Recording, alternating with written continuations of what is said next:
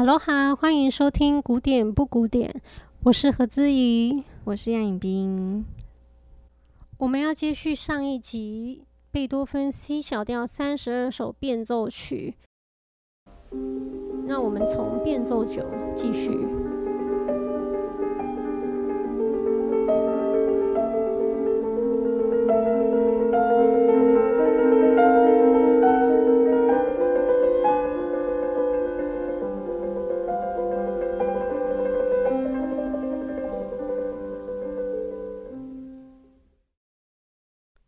在这个可怜的三对二支变奏曲之后呢，变奏十和变奏十一是接在一起的，你可以说又是左右手互调的版本。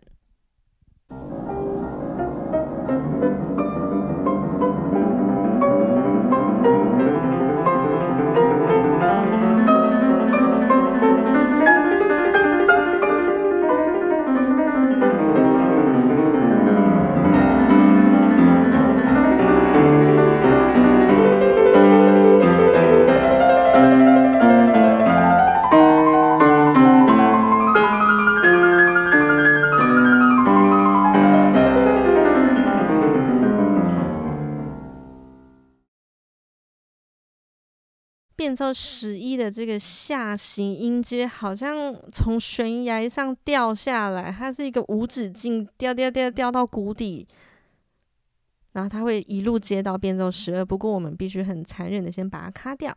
这边如果是嗯、初学钢琴的人看到这上面的谱上的音符，一定会该该叫，因为它有三条线。三条线就是三十二分音符的意思。那白话一点就是说很快啦。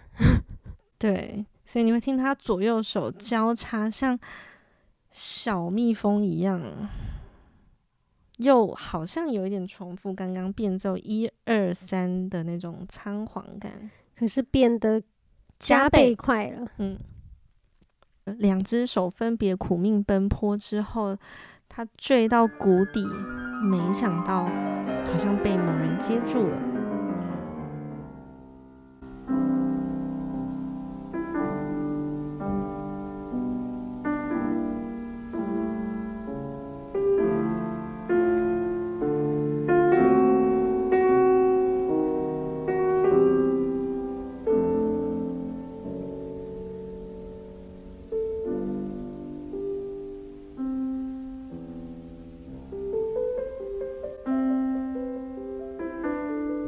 奏十二到变奏十四是一个系列，就他们都会接在一起演奏。啊，大家会不会听到这一段觉得调性突然很不同了呢？感觉很不同，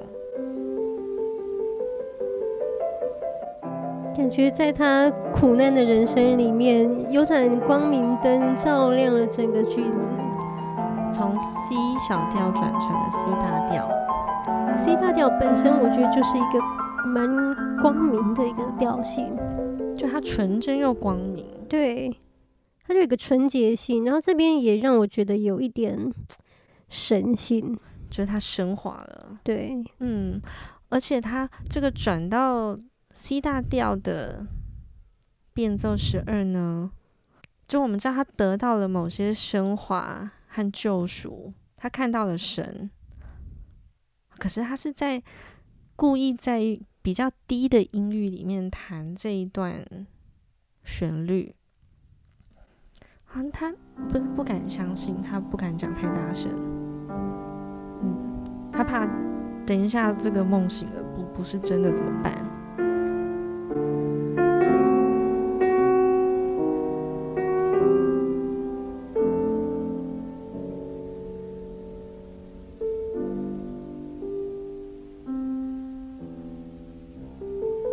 变奏十三，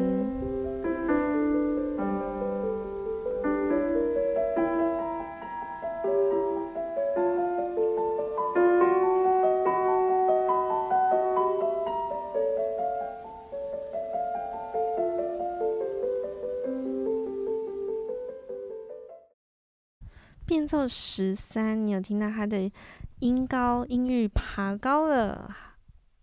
爬高了一个八度，两只手都在高音谱进行，都在高音域，就是他好像开始接受这是真的了，他真的有苦难到头的这一天，他开始想把他的他的幸福分享给大家听。我常会觉得这种高八度的音型呢、啊，弹的像有一点如履薄冰，亦步亦趋，就是因为你很，你实在太珍惜这个幸福了，嗯，所以你一定要脚步放得很轻，身段很柔软，不然一不小心，命运就会剥夺你这一些幸福，可能因为你一点点的粗鲁，或是你不够卑微，对，他就、嗯、他就要拿走了。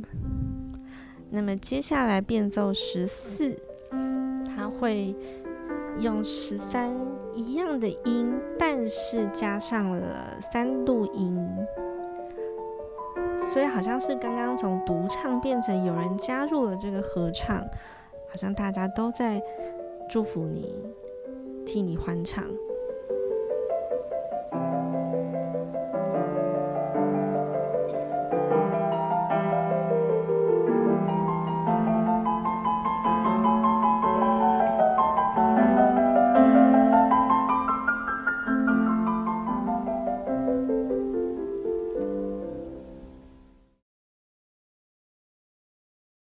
我很受那个变奏十三跟十四着迷，因为我就觉得他们是最纯粹的音乐跟灵魂，可是就是那么美好。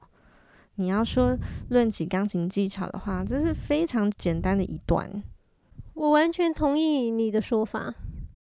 对我来说，我觉得这两段更美的一个地方，就有点像我们开头时提到的，就是他贝多芬不吝啬。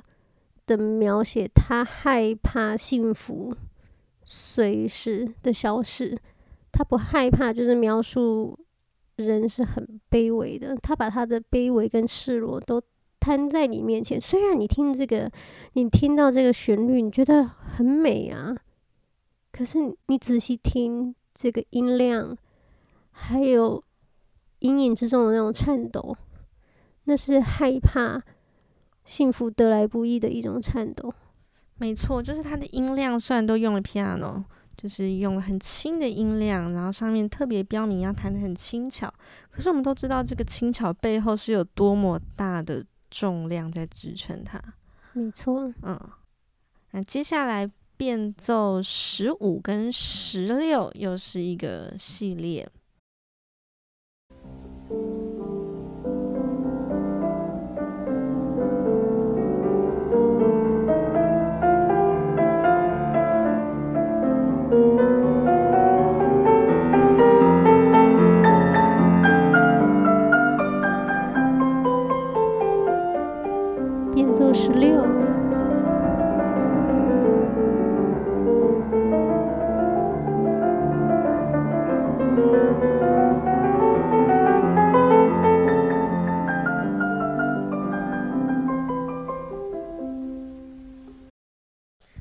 奏十五是用两只手都是用三连音写成的，好像是开始在这个幸福的生活里面遇到一些柴米油盐啊，或者他的日常琐碎的小事，他想要告诉你这样。那么在变奏十六的时候，左手还是保持三连音，可是右手变得比较急促一点点，它变成十六分音符，所以又像我们前面说的，两只手是不对称的节奏。不对称的节奏就会让我觉得，好像他知道这个幸福已经快要结束了，他要赶快把握这个时间，做他所有能做的事情。变奏十七。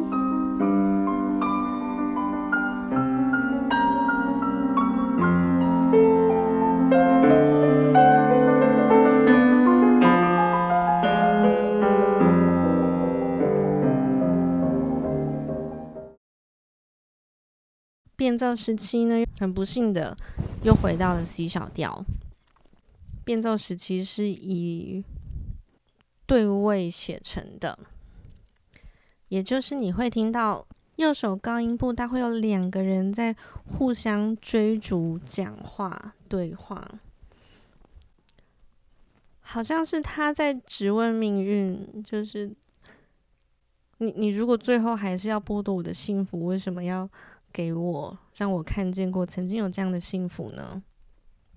变奏十八用了，如果是一个平常学钢琴没有好好练音阶的小朋友的视角来看的话，他会很害怕，因为这是超快超快的音阶。嗯，他好像被。逼急了，他没有一开始主题那个走走停停的，嗯，慎重，他好像只能用一切蛮力要冲破这个天际的感觉。贝多芬火大了啦，真的。十九到二十一是一个系列，他会用呃十六分音符的六连音，做一种他被命运。逼急，好像要狗急跳墙的那种急迫，他无路可走。变奏十八。变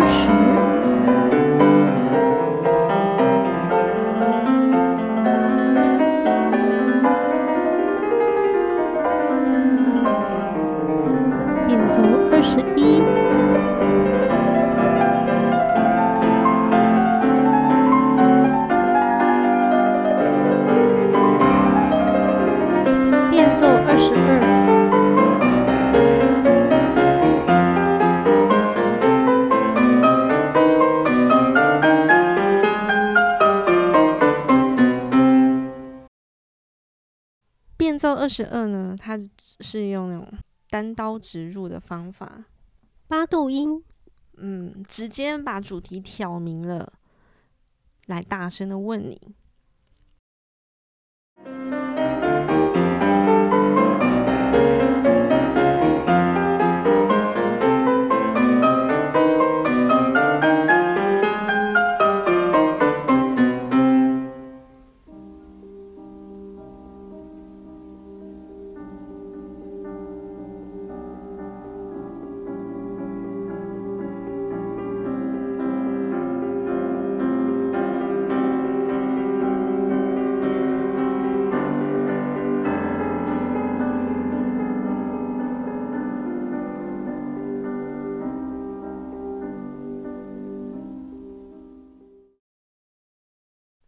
变奏二十三，我觉得有一个很典型的，你狂怒、暴怒之后的悲伤，嗯，然后这个悲伤是还有气氛未平的悲伤，嗯，你会感觉他呼吸的很沉重，他才很气，气的全身的重量好像都压在了。压在这个音符上面，嗯，压在这些音乐上面，所以我们可以听到变奏二十三，它甚至连旋律都没了，对，那只剩下我们所谓的伴奏音群，也就是分解和弦。所以你会一直听到分解和弦，想说奇怪，旋律呢？它不打算出来，伴奏就是它的旋律，嗯。他真的很累，他他没有力气再多讲一个字了。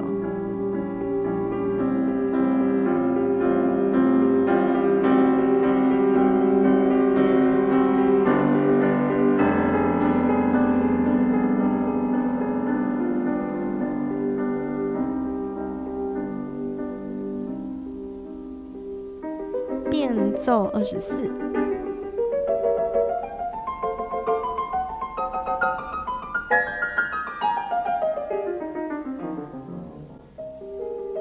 变奏二十五，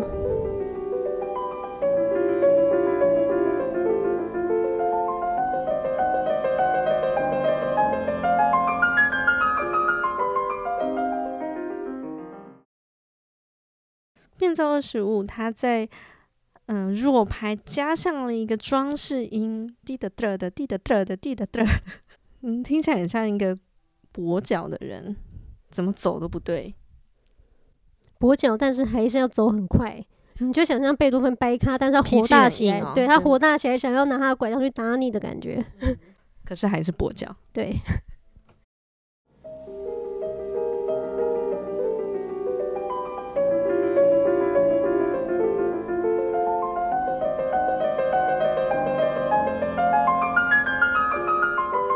变奏二十六。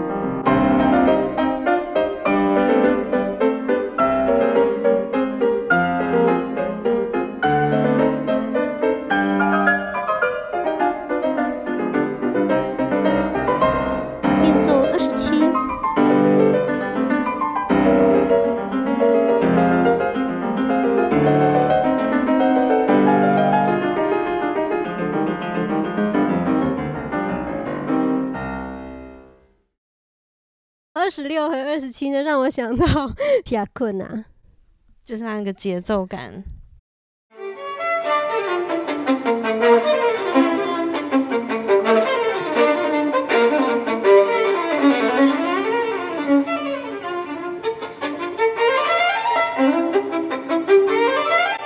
单刀直入，直接要问到你内内心最深处，而且他要你一个很直接的回复，嗯，不要有任何的隐藏。到底想怎么样？直接给我个干脆，有一种下定决心的感觉。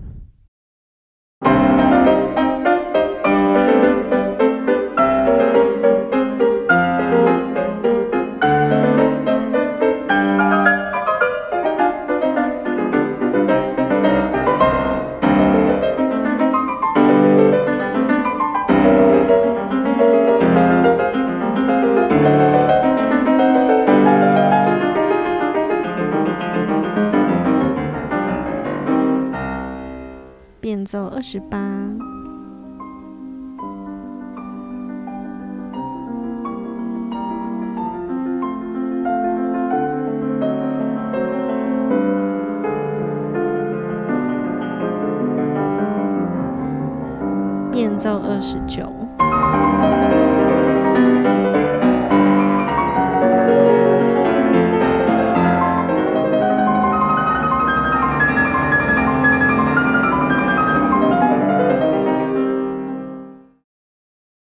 到贝多芬是真正的狂风暴雨，有可怕，我怕他 拍到顶。变奏三十。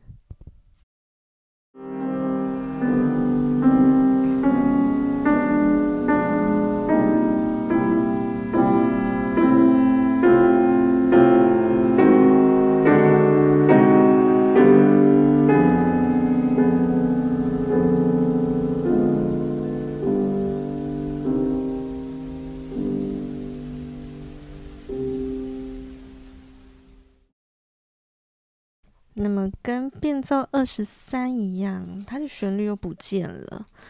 这一次使用的形式呢，是有一点点像是合唱的四部和声。在教堂里面，大家唱着圣咏曲。嗯，他的话好像想要交给神来说，或是他就是很单纯的祈求。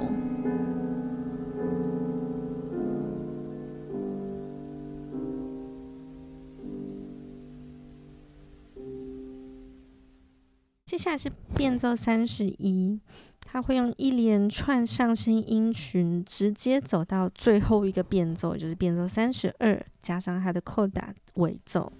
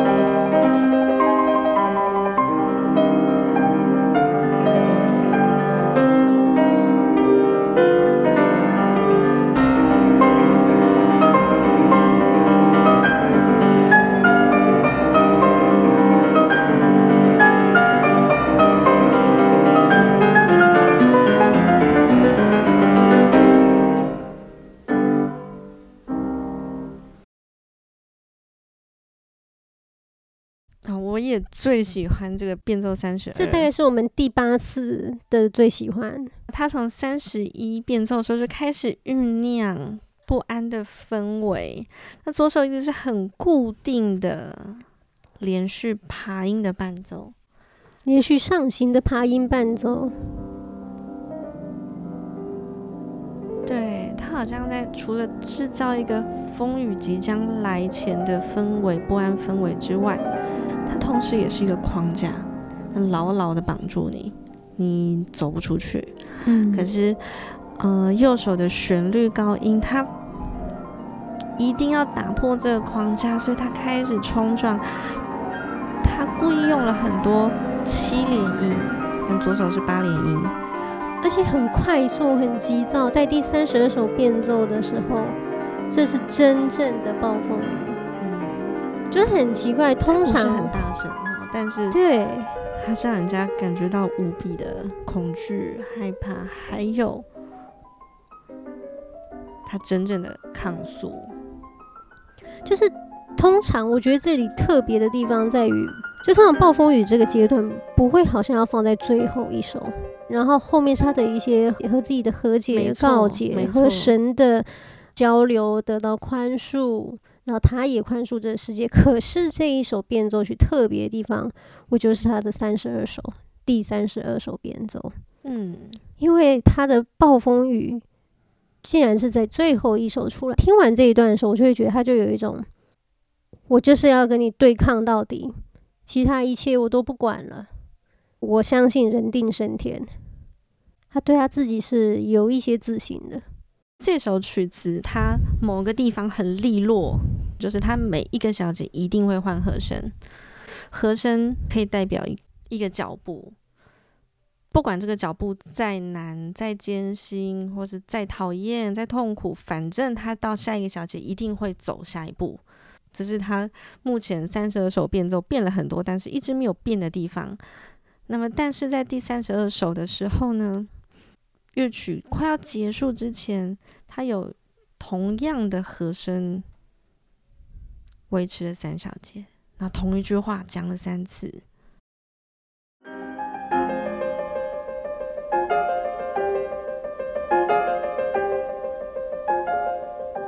又是继续重复这句话。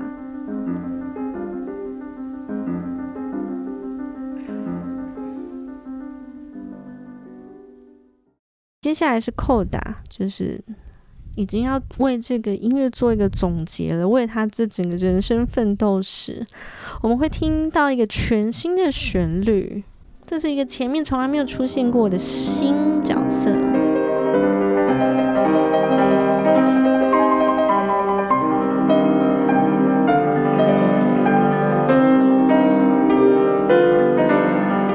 我觉得某部分虽然他一直。没有从苦难中脱离，可是他的精神升华了。嗯，这是他要送给世人的升华之歌。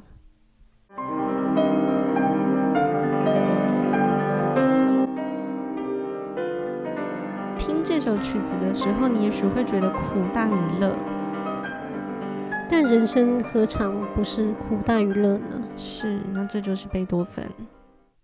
听他一路这样子那么用力的抗争，你会想象，嗯，他的结局 ending 应该是一个最有力的 ending，嗯，但不是，他是，他是用 piano，他是用小声，默默的离开，